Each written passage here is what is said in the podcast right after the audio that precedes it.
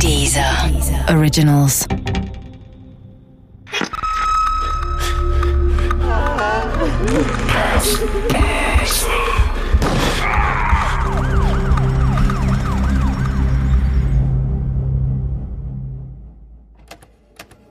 Jack the Writer von Richard Fasten. Diese Geschichte beruht auf einer wahren Begebenheit. Unsere Erzählfigur haben wir frei erfunden. Die Statements der Experten sind echt. Den Charme, den man ihm später nachsagte, also seinen berühmten Schmäh, den hatte er noch nicht, als ich Jack kennenlernte. Damals war er aber auch noch nicht der Jack. Als Hansi kam er in unser Haus. Hansi Unterweger. Mein Vater hatte ihn und seinen Großvater Ferdinand Wieser einbestellt. Mein Vater war in den 50er Jahren Lehrer an der Volksschule in Piesweg in Österreich. Lehrer genossen damals auf dem Land noch einen gewissen Ruf. Neben dem Pfarrer und dem Arzt gehörten sie zu denen, auf die man hörte. Von wenigen Ausnahmen einmal abgesehen. Ferdinand Wieser gehörte zu diesen Ausnahmen. Er war ein Eigenbrötler, der auf niemanden hörte. Gemeinsam mit seinem Enkel Hansi lebte er auf einem einsam im Kärntner Wimmitztal gelegenen Hof. Hansis Mutter Theresia, eine Kellnerin, hatte ihn dort abgegeben, nachdem Hansis Vater, ein amerikanischer GI, weder von ihr noch von seinem Sohn etwas wissen wollte. Hansis Ankunft in der Welt war also denkbar schlecht gewesen. Und mit dem Leben an der Seite seines Großvaters im Wimmitztal wurde es kaum besser. Ferdinand Wieser war ein gewalttätiger Tyrann, Trunkenbold und Spieler. Für seinen Enkel hatte er allenfalls Schläge und Verachtung übrig. Das wirkte sich natürlich auch auf Hansis Schulstart aus. Deshalb hatte mein Vater Hansi und seinen Großvater einbestellt. Täglich machte er in das Klassenbuch Eintragungen wie untragbare Familienverhältnisse, nimmt es mit der Wahrheit nicht ganz genau, kleiner Störenfried in der Klasse. Mein Vater wollte mit Ferdinand Wieser über die Probleme reden und eine Lösung finden. Doch Hansis Großvater interessierte das nicht. Für ihn gab es nur ein Problem. Hansi. Das sollte Hansi meinem Vater ausrichten. Hansi kam später noch öfter in unser Haus, immer wenn er Angst hatte, von seinem Großvater nicht nur geschlagen, sondern totgeschlagen zu werden. Oder wenn er Ärger mit dem Pfarrer hatte, was auch nicht selten geschah. Mein Vater verteidigte ihn dann gegen den Pfarrer. Oder er bekam von meinem Vater Privatunterricht, weil er in der Schule nicht stillsitzen konnte, da er den Clown für die anderen Schüler machen musste. Mein Vater bemühte sich um ihn, weil auch der Hansi eine Chance verdient hätte, wie er sagte. Manchmal spielte ich auch mit ihm, wenn er zu uns ins Haus kam. Wir waren ja im gleichen Alter. Wir gingen aber nicht in dieselbe Klasse. Es war das Jahr 1956. Damals wurden Jungen und Mädchen in der Schule noch streng getrennt. Ich wurde auch nicht von meinem Vater unterrichtet, sondern von Fräulein Waldbauer. Die hätte den Hansi am liebsten von der Schule verwiesen, weil er angeblich einmal mit einer Kastanie nach ihr geworfen hatte. Mein Vater konnte auch das wieder gerade biegen. Aber es gelang ihm nicht, das an Fürsorge und Verständnis nachzuholen, was der Großvater im Wimmitztal versäumt hatte. Die Besuche bei uns im Haus wurden seltener. Obwohl mein Vater den Hansi einbestellt hatte, kam er nicht. Der Großvater ließ ihn nicht. Manchmal blieb er auch ohne Entschuldigung der Schule fern. Wenn er dann irgendwann wieder erschien, war er grün und blau geschlagen. Ohrfeigen waren in den 50er Jahren leider eine ganz normale Erziehungsmethode, die niemand in Frage stellte. Doch bei Ferdinand Wieser blieb es nicht bei Ohrfeigen. Er prügelte seinen Enkel regelmäßig in die Ecke. Heute bin ich sicher, dass diese schlimmen Kindheitserfahrungen maßgeblich zu Hansis späterem Lebensweg beigetragen haben. Irgendwann sagte mein Vater in etwa, wenn das mit dem Hansi so weitergeht, dann geht er uns verloren. Ich glaube kaum, dass er damals geahnt hat, wie recht er mit dieser düsteren Prophezeiung haben sollte. Ich glaube, er sah es als eine Art eigenes Versagen an, dass er seinem Schüler keinen Ausweg aus dem vorgegebenen Leben zeigen konnte. Auf die schiefe Bahn brachte Hansi der eigene Großvater. Er verlangte von ihm, Kleinvieh von den Höfen der Bauern im Wimmitztal zu stehlen. Ich weiß nicht, ob Hansi das gerne machte. Vielleicht war es eine Art Abenteuer für den Heranwachsenden. Sicher ging ihm aber bei diesen Diebestouren das empathische Gefühl für richtig und falsch verloren. Vom Großvater bekam er vorgelebt, dass nur das richtig war, was sich für ihn als gut und nützlich erwies. Ein Tyrann erzieht meist den nächsten Tyrannen. Was mein Vater in der Piesweger Volksschule an Menschlichkeit lehrte, war das Gegenteil von dem, was auf dem Wieserhof im Wimmitztal gelebt wurde. Im Nachhinein glaube ich sogar, dass Ferdinand Wieser die Schulbesuche seines Enkels durch die Prügelorgien verhindern wollte, weil er glaubte, dass mein Vater kein guter Umgang für den Hansi wäre. Weil mein Vater mit seinen vorgeblich laschen Erziehungsmethoden seinen Enkel verweichlichen würde und ihn daran hindern könnte, zu einem echten Mann zu werden. Zumindest zu dem, was Ferdinand Wieser unter einem echten Mann verstand. Ob dazu auch Diebstahl und andere Konflikte mit dem Gesetz gehörten, kann ich nicht sagen. Als Hansi Unterweger das erste Mal vor Gericht stand, hatte ich längst nichts mehr mit ihm zu tun. Die Besuche in unserem Haus waren lange her. Hansi war 16 Jahre alt, als er in St. Veit an der Glan wegen Diebstahls zu einer bedingten Haftstrafe von drei Tagen verurteilt wurde. Ich weiß gar nicht genau, was er geklaut haben sollte, aber seine Verurteilung sprach sich schnell bis zu uns nach Piesweg rum. Nach den drei Tagen Haft kam er nicht nach Hause zurück, zu seinem Großvater ins Wimmitztal. Die Behörden schalteten sich ein. Irgendein Beamter hatte offenbar eingesehen, dass der saufende und prügelnde Großvater die falschen Erziehungsmethoden anwendete und insgesamt keine gute Gesellschaft für den 16-Jährigen war. Doch die Konsequenz aus dieser Einsicht war noch bitterer. Johann Unterweger, wie Hansi mit vollem Namen hieß, kam in die Bundesanstalt für Erziehungsbedürftige nach Kaiser Ebersdorf. Kaiser Ebersdorf galt damals als Endstationenheim für besonders schwer erziehbare Jugendliche. Wer dort landete, hatte die Hölle vor sich. Hinter vorgehaltener Hand wurde die geschlossene Anstalt in einem Wiener Vorort Jugendkazett und Prügellager genannt. Ich denke, damit ist alles gesagt. Wer Kaiser Ebersdorf als Erwachsener verließ, hatte im Leben nichts mehr zu verlieren. Der letzte Funken Menschlichkeit wurde den Jugendlichen an diesem Ort aus dem Leib geprügelt. Jetzt ist der Bub verloren, sagte mein Vater, als er davon hörte, dass Johann Unterweger nach Kaiser Ebersdorf gebracht worden war. Ich hätte nicht gedacht, dass ich danach noch einmal etwas von Johann hören würde. Ich dachte, wenn er das Erziehungsheim einigermaßen übersteht, würde er ins Ausland gehen. Vielleicht nach Deutschland oder in die Fremdenlegion, irgend sowas aber nicht zurück ins piefige Kärnten. Ich sollte mich täuschen. Als ich Anfang der 70er Jahre mit ein paar Freundinnen zum Eisessen ins Weiße Lamm nach St. Veit fuhr, reichte uns ein freundlicher Kellner mit einem charmanten Lächeln die Karte. Hansi hieß jetzt nicht mehr Hansi und auch nicht mehr Johann. Inzwischen nannte er sich Jack. Jack Unterweger. Er hatte sich verändert. Natürlich. Ich hatte ihn ja auch lange nicht mehr gesehen. Sein Kleidungsstil war gewöhnungsbedürftig. Das Hemd war einen Knopf zu tief aufgeknöpft. Die Goldkette um seinen Hals war zu golden, die weiße Buntfaltenhose zu weiß, das Kellnerportemonnaie zu dick. Er fiel auf, weil er auffallen wollte. Meine Freundinnen flirteten mit ihm, weil er mit ihnen flirtete. Mich umgarnte er nicht. Ich kann nicht sagen, woran das lag. Vielleicht, weil ich nicht mit ihm flirtete.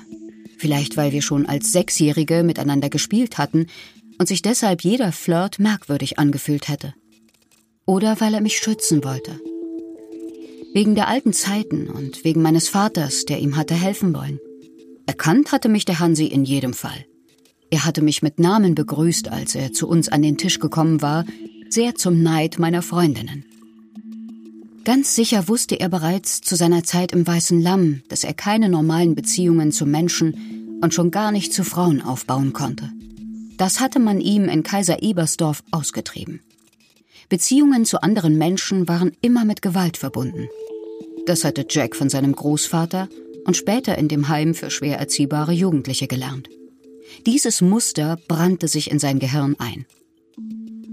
Im weißen Lamm blieb er mir gegenüber freundlich, aber distanziert.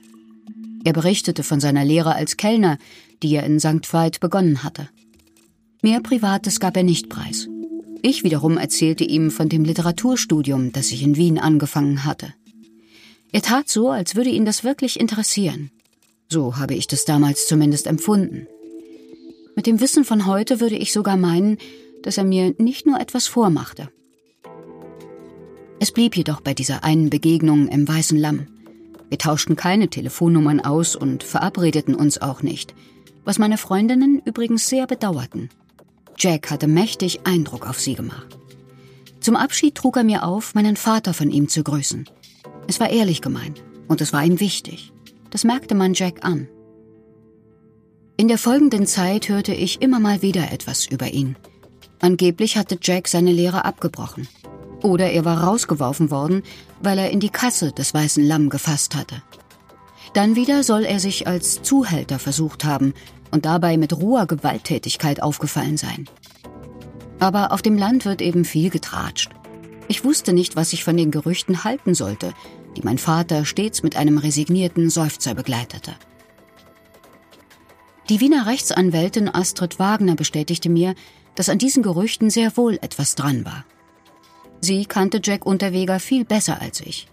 Als junge Frau war sie in der letzten Phase seines Lebens an seiner Seite.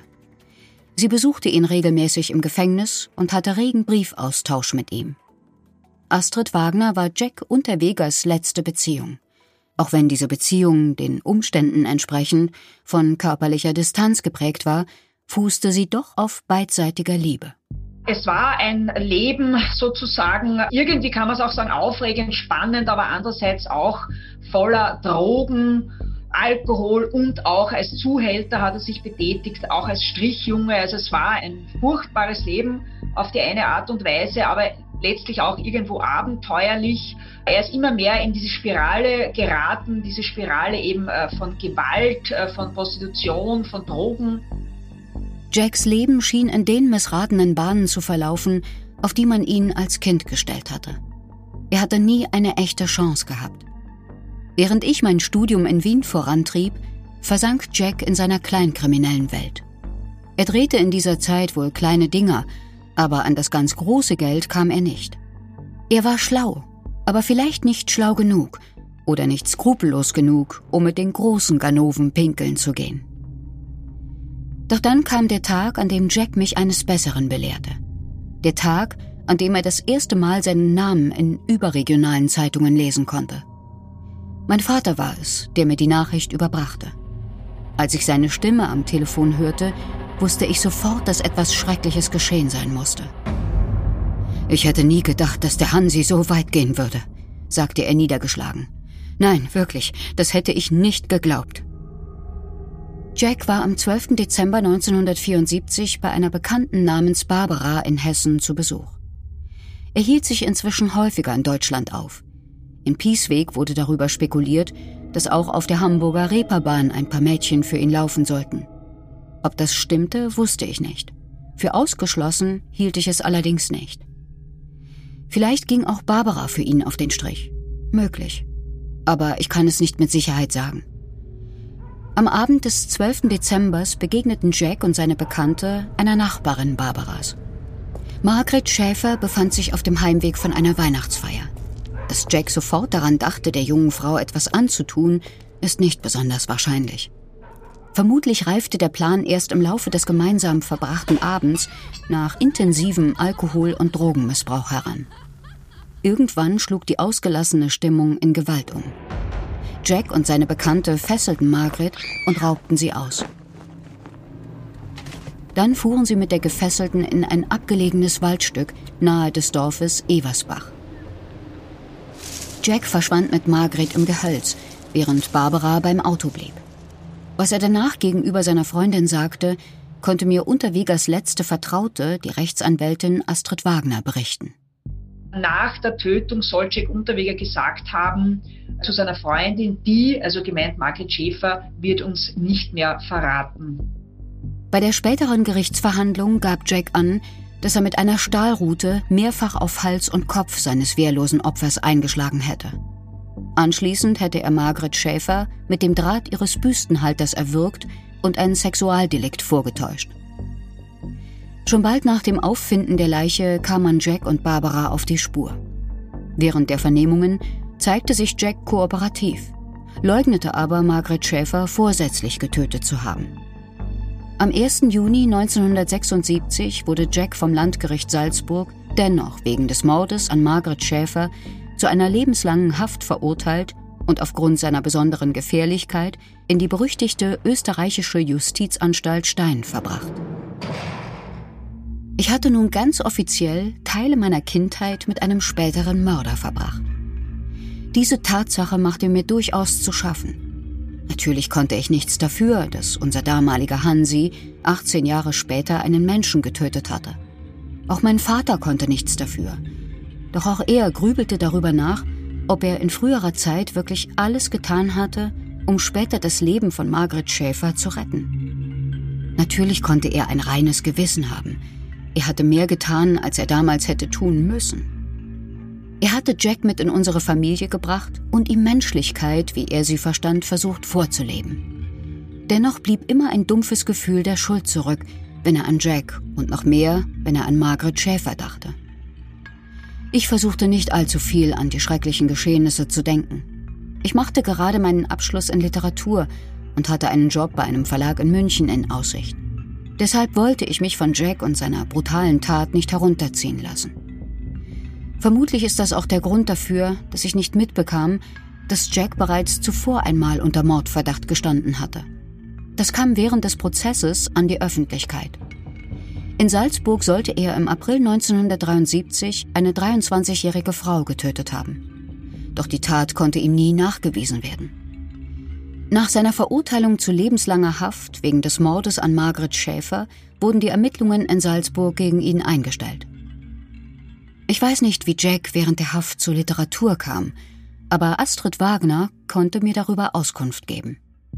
Es kam von ihm selbst, ja. Also es, man kann nicht sagen, dass das irgendjemand ihm sozusagen nahegelegt hat. Äh, er war durchaus ein, muss man schon sagen, trotz dieser fehlenden Bildung ein hochintelligenter Mensch, der sehr gerne auch gelesen hat und irgendwann hat er sich gesagt, das, was Peter Handke kann, tatsächlich hat es so, also späterer Literaturnobelpreisträger hat Jack Unterweger allen Ernstes gemeint, was Peter Handke kann, das kann ich auch und hat dann eben äh, zum Schreiben begonnen. Also selbstbewusst äh, war er durchaus auch damals schon. Ich kann mich noch gut daran erinnern, wie ich von Jacks künstlerischen Ambitionen erfuhr. Durch meinen Vater. Ich wohnte bereits in München und arbeitete bei dem Verlag, als mich mein Vater eines Tages aufgeregt anrief. Du wirst es nicht glauben, sagte er. In seiner Stimme schwang eine gewisse Vorfreude auf das, was er mir gleich verkünden wollte. Der Hansi wird jetzt Schriftsteller. Kein Bub ist in unserer Gesellschaft verloren. Jeder bekommt irgendwann seine Chance. Da war er wieder. Der unverbesserliche Optimismus meines Vaters. Der Optimismus eines alten Volksschullehrers, der inzwischen seine redlich verdiente Pension genoss. Dass unser alter Hansi nun Schriftsteller werden sollte, hatte mein Vater von niemand Geringerem als Jack selbst erfahren. Er hatte ihm aus dem Knast einen Brief mit ein paar Gedichten geschrieben, die als Lyrikband veröffentlicht werden sollten. Ich muss wirklich sagen, dass ich beeindruckt war. Die Gedichte waren tatsächlich nicht übel. Und die Tatsache, dass sie ein verurteilter Mörder geschrieben hatte, waren ein zugkräftiges Verkaufsargument. So viel Erfahrung hatte ich inzwischen in der Verlagsbranche gesammelt, um das zu wissen. Deshalb wurmte es mich, dass Jack bereits einen Verlag gefunden hatte. Natürlich hätte es mich gefreut, wenn er zuerst den Weg zu mir und dem Münchner Verlag gefunden hätte, für den ich arbeitete. Aber er konnte sicher nicht wissen, dass ich in der Verlagsbranche gelandet war. Das letzte Mal, als wir miteinander gesprochen hatten, war ich noch am Beginn meines Literaturstudiums gewesen. 1982 erschien sein Gedichtband Tobendes Ich. Es war der Anfang einer unglaublichen Karriere im deutschsprachigen Literaturbetrieb. Ein weiterer Lyrikband folgte. Dann veröffentlichte Jack 1983 den autobiografischen Roman Fegefeuer oder Die Reise ins Zuchthaus. Das war sozusagen sein internationaler Durchbruch als Schriftsteller. Das Fegefeuer machte ihn auch in den USA bekannt und populär. Dort wurde er als Jack the Writer in der Presse gefeiert. Der Roman wurde drei Jahre später sogar verfilmt. Jack arbeitete am Drehbuch mit. Ich las das Buch und sah den Film. Nicht alles darin deckte sich mit meinen Erinnerungen an Jacks Kindheit. Aber es war ja auch ein autobiografischer Roman mit schriftstellerischen Freiheiten statt einer wahrheitsgetreuen Autobiografie. Wie Jack als Kleinkrimineller aufs Ganze gegangen war, so tat er es jetzt auch als Schriftsteller. Er schrieb und publizierte ohne Atempause. Lyrik, Prosa, Theaterstücke. Nichts schien ihm, der als Kind kaum lesen und schreiben gelernt hatte, zu schwer zu sein. Mein Vater konnte es kaum glauben, dass der kleine Hansi, sein alter Problemfall, der durch die prügelnden Erziehungsmethoden des Großvaters zu wenig Schulbildung abbekommen hatte, plötzlich ein ernst genommener Schriftsteller war, wenn auch einer, der im Knast saß. Doch Jack beließ es in seinem stetig wachsenden Övre nicht allein bei Themen, die seine Biografie vorgaben.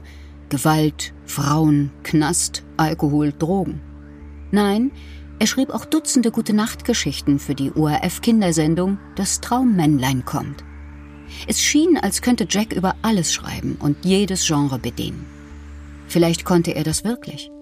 Ich kann das nicht allumfassend beantworten, weil ich nicht alles gelesen habe, was er geschrieben hat und nicht weiß, wie viel Lektoratsarbeit seine Erstschriften erforderten. Aus meiner Arbeit in dem Münchner Verlag wusste ich, dass es große Namen im Literaturbetrieb gab, die ohne Lektorat immer klein geblieben wären. Andererseits gab es Lektoren, die sich wie Verlagsleiter gebärdeten und hoffnungsvolle Talente ohne große Namen einfach abblitzen ließen. Jack ließ man nicht abblitzen. Vielleicht war sein schriftstellerisches Talent nicht ganz so groß, aber das wog sein biografischer Hintergrund mehr als auf.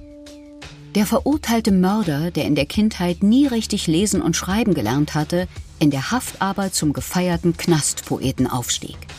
Das sind die Geschichten, die die Welt hören will. Allein mein Vater reagierte immer ein wenig beleidigt, wenn wieder irgendwo in einer Zeitung stand, dass Jack Unterweger in der Schule einer der schlechtesten im Lesen und Schreiben gewesen war.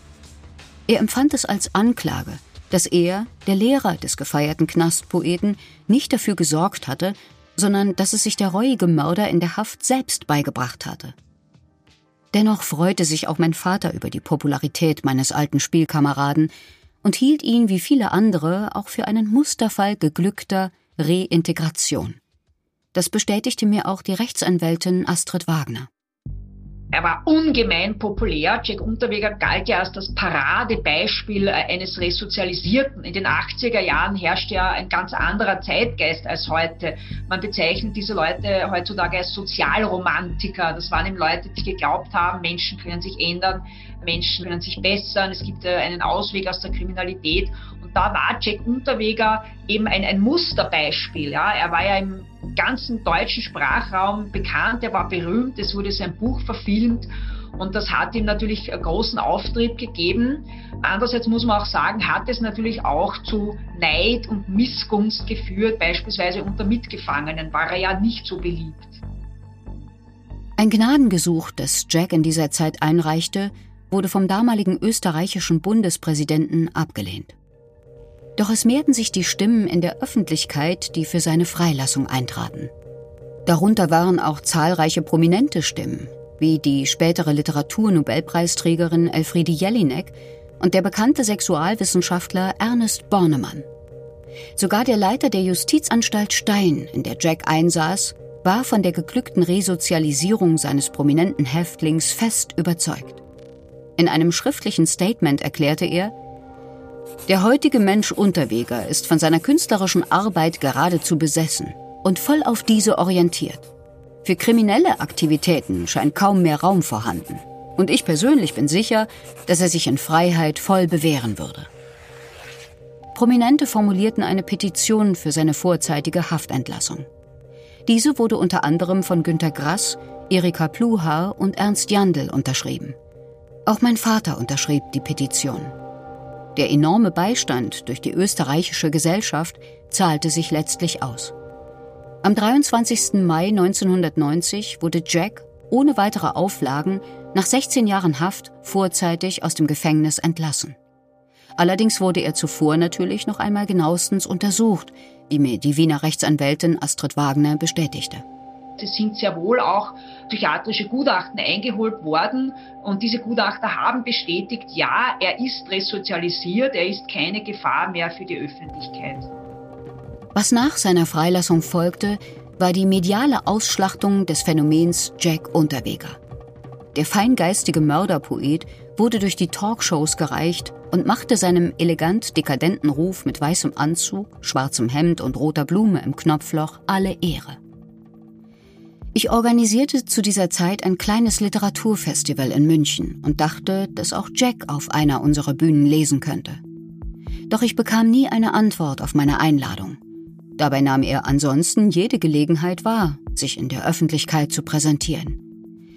Er kehrte zu einer Lesung sogar ins Pissweger Wimmitztal zurück. In einem weißen Ford Mustang mit dem Kennzeichen W für Wien, Jack-1, rollte er durch seine Heimat. Beim vollbesetzten Wimmitzwirt las er über seine elende Kindheit, die genau hier im Wimmitztal stattgefunden hatte. Später hielt der weiße Mustang vor dem Haus seines alten Volksschullehrers. Ich war nicht zufällig anwesend, als er sich selbst zu einer Tasse Kaffee einlud. Ich hatte den Weg von München nach Piesweg auf mich genommen, um mir die Lesung anzuhören. Jack war charmant und versprühte seinen Wiener Schmäh. Er dankte meinem Vater für die seltenen Lichtblicke in seiner Kindheit. Mich ignorierte er weitestgehend. Beim Abschied murmelte er mir zu, dass er nicht nach München kommen konnte. Es wäre besser so gewesen. Ich nickte nur, weil ich keine Ahnung hatte, was er meinte. Sein Leben in der Kriminalität hatte Jack umfassend durch Prosa und Lyrik festgehalten. Nun brauchte er neue Herausforderungen. Zumal er das Gefühl hatte, dass die feine Kulturgesellschaft, in deren Kreisen Jack sich bewegte, ihn nicht als ebenbürtig betrachtete. Seine letzte Vertraute Astrid Wagner teilt auch heute noch diese Sicht. Ich sehe das nicht so, dass er als gleichwertiges Mitglied der Gesellschaft gesehen wurde. Ganz im Gegenteil, er wurde eben als Exot gesehen und natürlich hat man sich mit diesem verruchten Charme eines entlassenen Mörders äh, geschmückt. Jack fand seine neue Herausforderung im Journalismus. Er erschuf sich neu als Reporter. Für eine österreichische Zeitschrift recherchierte er im September 1990 im Prager Nachtleben. Zur gleichen Zeit wurde die 20-jährige Pragerin Blanka Bokova tot aufgefunden. Ihr Mörder hatte sie bis auf die Strümpfe ausgezogen und wahrscheinlich mit ihrem Büstenhalter erwürgt. Ab Oktober 1990 recherchierte Jack im Grazer Nachtleben für das Magazin Basta. Während er seinen Artikel Rote Laternen in Graz schrieb, verschwanden in Graz drei Prostituierte. Später wurden sie erdrosselt aufgefunden. Im Frühjahr 1991 wurden vier Prostituierte in Wien auf ähnliche Weise erwürgt. Die Kleidungsstücke, mit denen sie erdrosselt worden waren, hatte der Mörder zuvor zu einer Art Galgenknoten gebunden. Die Morde in Graz und Wien wurden schon bald in einem Zusammenhang gesehen. Den ermittelnden Polizeibeamten war klar, dass es sich hier um einen Serienkiller handeln musste. Im österreichischen Rotlichtmilieu ging die Angst um. Über diese Angst berichtete im Journal Panorama des Radiosenders Ö1 ein inzwischen arrivierter Reporter, Jack Unterweger. Er war mit seinem Mikrofon im Milieu unterwegs und interviewte die verängstigten Prostituierten. Der Beitrag wurde Anfang Juni 1991 unter dem Titel Die Angst der Huren ausgestrahlt. Jack interviewte darin auch den Leiter des Wiener Sicherheitsbüros. Im Nachhinein kamen Jacks Fragen dem obersten Wiener Polizisten seltsam vor. Als sich dann auch noch ein pensionierter Salzburger Ermittler an die Wiener Kollegen wandte, geriet Jack erneut ins Visier der Polizei, wie mir Astrid Wagner erklärte. Es war so, dass es einen ehemaligen Ermittler gegeben hat, der eigentlich Jack Unterweger immer schon sozusagen verfolgt hat, weil dieser Ermittler, der war damals schon in Pension, überzeugt war, dass Jack Unterweger schon in den 70er Jahren einen weiteren Mord begangen habe, den man allerdings ihn nie nachweisen habe können. Das war eine gewisse Maritza Horvath, die 73 in Salzburg ermordet wurde. Und als es dann diese Mordserie gegeben hat, ist dieser Ermittler wiederum, ein gewisser August Schenner, so hieß er, August Schenner, ist wieder aktiv geworden und hat einfach nicht locker gelassen, hat dann seine Kollegen immer wieder angeschrieben, auf Unterweger aufmerksam gemacht und schon langsam ist er dann in den Fokus der Ermittlungen geraten. Eine erste diskrete Observierung Jacks brachte allerdings keine Erkenntnisse. Deshalb konnte er am 10. Juni 1991 zu einer fünfwöchigen Recherchereise in die USA aufbrechen.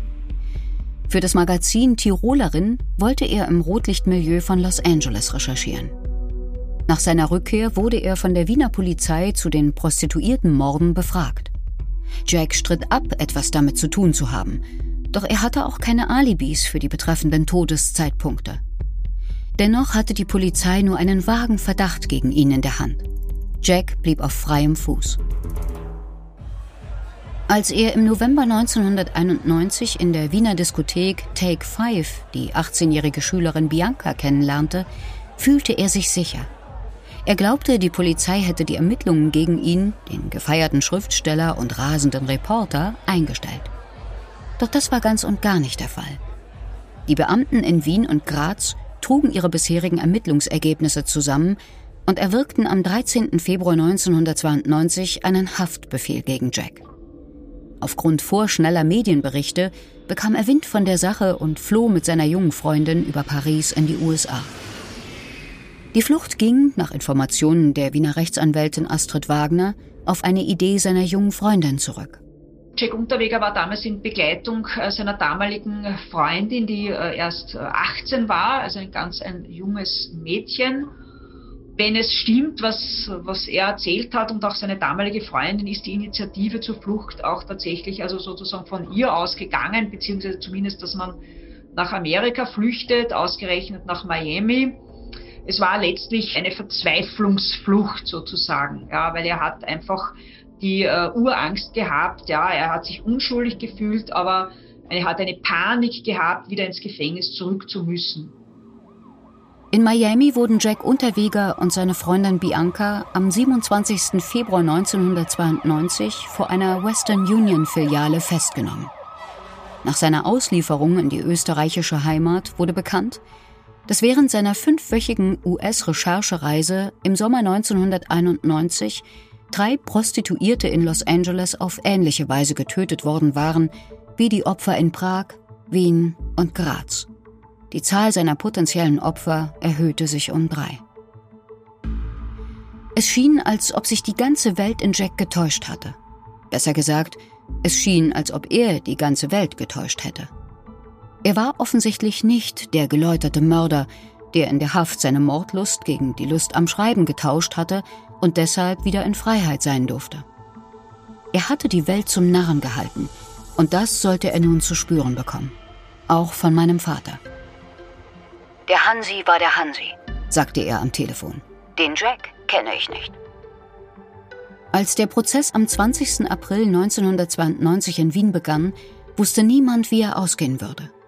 Die Taten waren schrecklich, aber die Beweislage dünn, wie mir Astrid Wagner, die den Prozess als Freundin von Jack Unterweger begleitete, bestätigen konnte prominenteste Indiz war, dass Unterweger eben immer gerade in der Nähe war, beziehungsweise zumindest in theoretischer Tatortnähe, als eine Prostituierte verschwunden ist. Das war sozusagen das Hauptindiz. In weiterer Folge natürlich die Tötungsart des Erdrosseln. Und erst sehr spät, ja, erst wie dann der Prozess gelaufen ist, ist man dann eben mit DNA-Beweisen gekommen Wobei man muss sagen, es gab da eine Faser bei einer Prostituierten in Vorarlberg. Da ist eine rote Faser gefunden worden, die ident war mit einem roten Schal aus dem Besitz von Unterweger. Man muss aber dazu sagen, es handelt sich also um Kunstfaser, sprich daher Massenware. Das war eins der wichtigen Indizien und erst zwei Wochen vor Prozessbeginn überhaupt ist es dann eben zu diesem DNA-Beweis gekommen in Form eines Haares einer ermordeten Prostituierten, das angeblich auf einem Autositz des Unterweger gefunden worden sein soll, wobei man dazu sagen muss, dass dieser Autositz zu einem Auto gehörte, das äh, damals bereits verschrottet war. Kamerateams aus aller Welt umlagerten das Wiener Gerichtsgebäude. Forensische Experten aus der Schweiz, Deutschland und Amerika sollten in dem sogenannten Jahrhundertprozess zu Wort kommen. Jack beschwor währenddessen seine Unschuld und beteuerte, nichts mit den Morden zu tun zu haben. Doch er war jeweils in Tatortnähe gewesen und hatte bereits einmal mit einem speziell geknoteten Büstenhalter eine Frau getötet. Die Justiz vergisst nicht und sie lässt sich ungern täuschen. Eine der wenigen, die an Jack Unterwegers Unschuld glaubte, war Astrid Wagner. Seine letzte Geliebte, die gerne mehr als nur beaufsichtigte Besuche im Gefängnis mit Unterweger verlebt hätte. Sie erzählte mir, wie sie sich in den berühmten Mörder verliebt hatte. Ich habe mich einerseits immer schon für äh, Kriminalliteratur sehr interessiert. Ich kannte eben seine Bücher und man muss ganz offen sagen, ich war schon ein Fan von ihm, nicht? Und es hat mich auch sehr beeindruckt, wie er sein Leben dann gemeistert hat, dass er eben von der Kriminalität es herausgeschafft hat zu einem Paraderesozialisierten. Und umso mehr war ich dann erschüttert, als ich in den Medien gelesen habe, dass er wieder verhaftet wurde wegen mehrfachen Mordverdachtes. Er hat dann einen Selbstmordversuch äh, begangen und ich habe damals zufälligerweise wirklich ums Hauseck gewohnt und dann hatte ich einfach diese Eingebung, ich schreibe ihm jetzt einen Brief und wünsche ihm sozusagen, ja, oder will ihm Mut machen. Ich will ihm Mut machen. Das, das war es eigentlich. Ich habe einen Brief geschrieben, sehr geehrter Herr Unterweger, hat der begonnen. Es gibt noch Menschen, die Sie noch nicht vorverurteilt haben. Und in weiterer Folge hat er dann geantwortet und sehr bald, wie gesagt, ich wohnte um die Ecke, bin ich ihn dann besuchen gegangen und daraus wurden eben zweimal wöchentlich, das war das Maximale, wo man besuchen hat können, also zweimal wöchentlich habe ich ihn im Gefängnis dann besucht. Am 29. Juni 1994 wurde Jack vom Geschworenengericht wegen mehrfachen Mordes zu einer lebenslangen Haft verurteilt. Dieses Mal ohne die Möglichkeit einer vorzeitigen Strafaussetzung zur Bewährung. In der Nacht nach der Urteilsverkündung erhängte er sich mit der Kordel seiner Jogginghose in seiner Zelle. Es war eine Tat mit Vorankündigung, wie mir seine damalige Lebensgefährtin Astrid Wagner versicherte. Der hat immer wieder auch in den Medien gesagt, Selbstmord ist meine letzte Freiheit. Und das heißt, ich habe von Anfang an gewusst, und das war ja das Schmerzhafte an dieser Beziehung, wenn er verurteilt wird, dann wird er sich wahrscheinlich umbringen. Also diese Angst war immer da.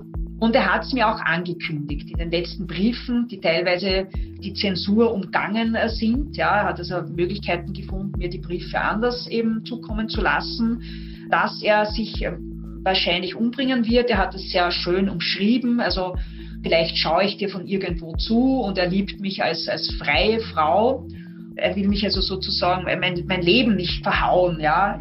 Deshalb habe ich auch dann die Justiz gewarnt. Ich habe dann auch Briefe geschrieben, also einen Tag vor dem Urteil, dass man auf ihn aufpassen soll, weil ich schon geahnt habe, ich muss aber sagen, der Selbstmord hat mich trotzdem sehr überrascht oder nicht sehr überrascht, aber doch war ich bestürzt, weil ich mir nicht gedacht habe, dass er es so schnell macht. Ich dachte mir doch, dass er zumindest abwarten wird, die Berufung. Später entstand das Gerücht, er hätte die Kordel seiner Jogginghose zu dem gleichen Galgenknoten geknüpft wie die Kleidungsstücke, mit denen er seine Opfer tötete. Doch dieses Gerücht entsprach keineswegs der Wahrheit. Es ist dieser Knoten niemals untersucht worden. Es gibt auch kein Gutachten. Der bekannte Biologe Mark Benecke hat äh, seinerzeit das auch recherchiert. Es ist kein Gutachten gekommen. Es war damals ein österreichischer Journalist, der dieses Gerücht oder nicht einmal Gerücht, er hat es wahrscheinlich wirklich als lustig empfunden, dass das ja so gewesen sein könnte, hat es in die Welt gesetzt. Tatsache ist, der Knoten, mit dem Unterweger sich erhängt hat, ist in keiner Weise untersucht worden und ist auch nicht ident mit den Knoten von Büstenhaltern bzw. Strumpfhosen, mit denen die Frauen ermordet wurden. Ich habe noch oft an Jack denken müssen. Daran, dass er damals im Weißen Lamm nicht mit mir geflirtet hat. Und daran, dass er meiner Einladung zu einer Lesung nicht gefolgt ist. Heute denke ich, dass er mich damit schützen wollte. Weil er selbst nicht wusste, was aus unseren Begegnungen werden würde. Vermutlich, weil er sich selbst und den Dämonen in seiner Seele nicht traute. Auch mein Vater hat noch oft an Jack gedacht. Vielleicht sogar noch etwas mehr als ich. Er ist vor vier Jahren gestorben.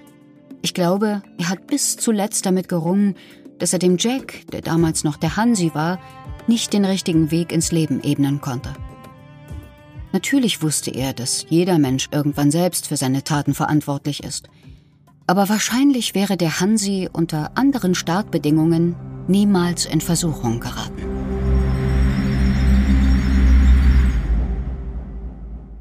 Das Böse ist eine Zusammenarbeit von dieser und der Apparat Multimedia. Redaktion Nina Löschner und Linda Achtermann. Produktion Benjamin Ritter und Dennis Steinwachs. Gesprochen von Kathleen Gavlich.